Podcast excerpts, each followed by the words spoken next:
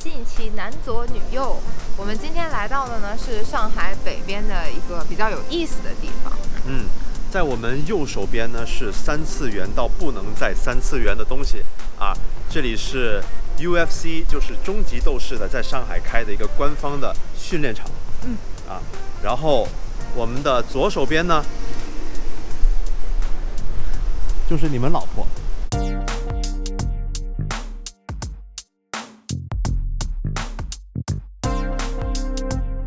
我老婆和你们老婆，那边还有一个老婆。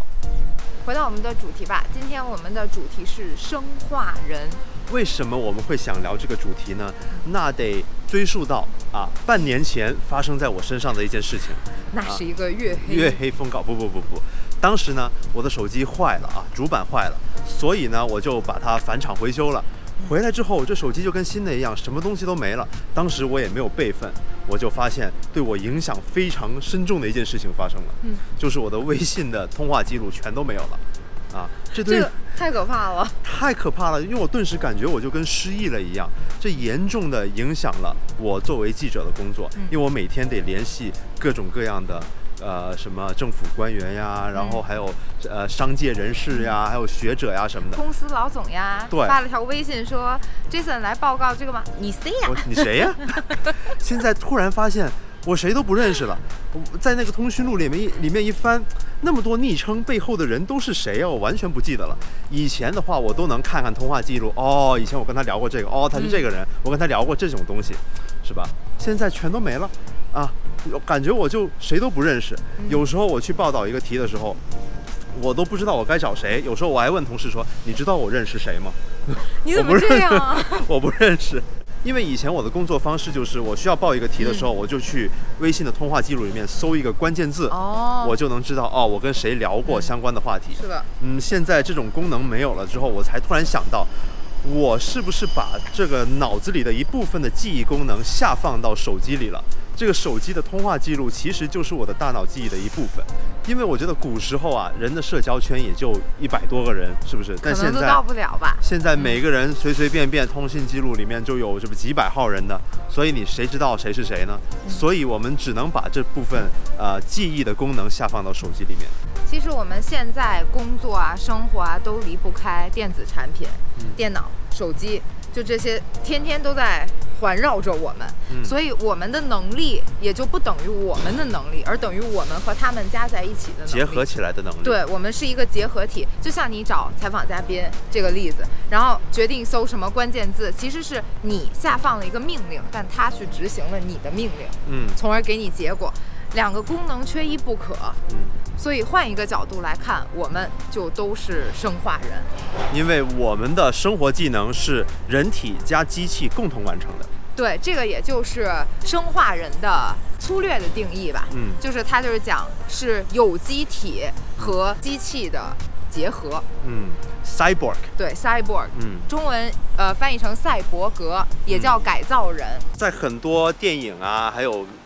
嗯动漫里面其实都有这样类似的一些角色啊，啊，例如什么 EVA 里面也有，嗯，《银翼杀手》里面也有，啊，《攻壳机动队》里面也有对不对？终结者，是的。对不，对？嗯。但是我觉得我们人体啊，现在所有的跟 cyborg 相关的功能，不仅仅有刚才我们聊到的记忆，嗯。其实还有感知能力。例如啊，我们去一个地方逛街，是不是在一个商场逛街？嗯，我们想要知道我们中午吃什么好，是的我们自然就拿出手机来搜大众点评，我们就可以知道附近所有的餐厅它的价格，它有什么菜啊，顾客的评价都是什么。嗯如果我们没有手机的话，我们只能看到一所有的建筑。目所能及目所能及的的建筑，还有一些商标什么的。但有了手机之后，我们就感觉我们有超感知一样，知道了身边的所有的信息。这其实就是瞬间完成了我们作为生化人 cyborg 的一个功能。啊，其实我们作为生化人这个功能已经见怪不怪了，只是我们不觉得这种功能很科幻而已。我们不是第一个有这种感觉的人了。就早在九年前，一零年的时候，就有一位学者在 TED Talk 上面分享了他对于生化人和人类进化的一些感受。嗯 Tool use in the beginning, for thousands and thousands of years, everything has been a physical modification of self. It has helped us to extend our physical selves, go faster, hit things harder, and there's been a limit on that.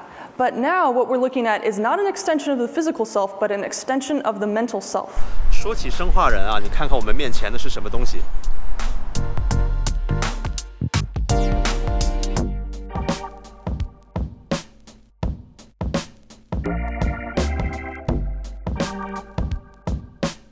欢迎回来，麦咪今天像不像珍稀波？我是很心机的凹了这个造型，但是我没有水手服。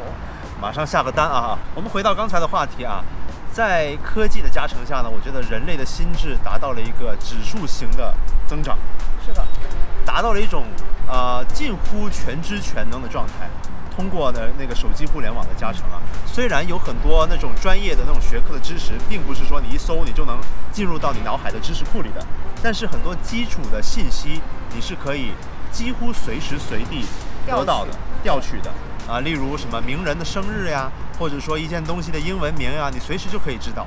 对，所以就是这也是为什么我们会感觉手机就是它已经成为了我们的身体的一部分，对，好像就粘在右手上，永远拿不下去的那种感觉。对，就没了手机，感觉就成弱智了。对，而且它已经成为了最懂你的朋友。所以我觉得，手机的质量直接决定了你作为一个生化人的能力。所以买手机。给手机升级就是给你的大脑升级。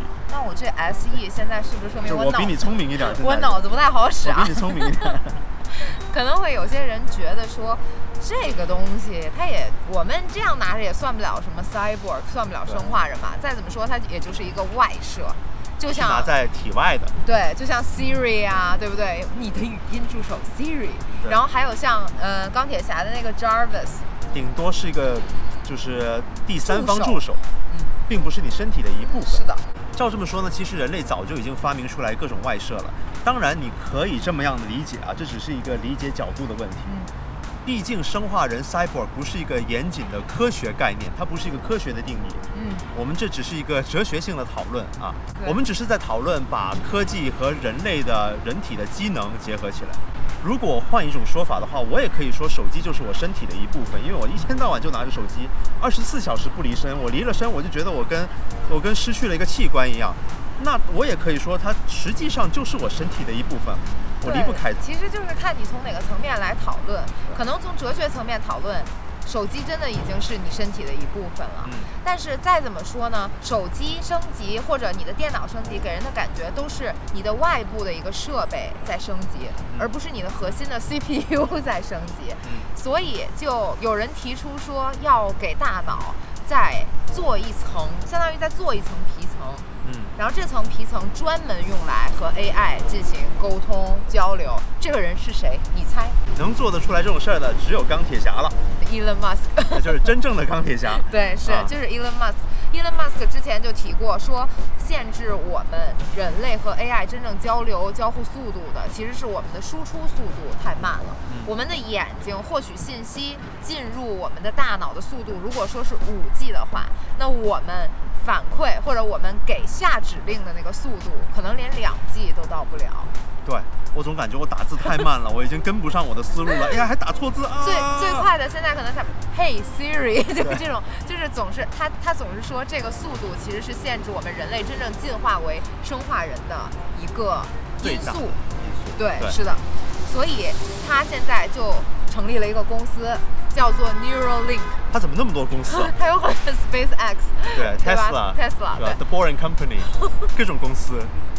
它专门呢是研究脑机接口的，嗯，据说都是千里挑一，选科学家过来做这些项目，嗯，他们要做成一种尽量无损伤、非入侵式的，让你的神经元能和外部进行稳定、直接的通信的，这么一个对你人体的升级。真正的生化升级，对，真正的生化升级。嗯，所以这项技术什么时候成熟呢？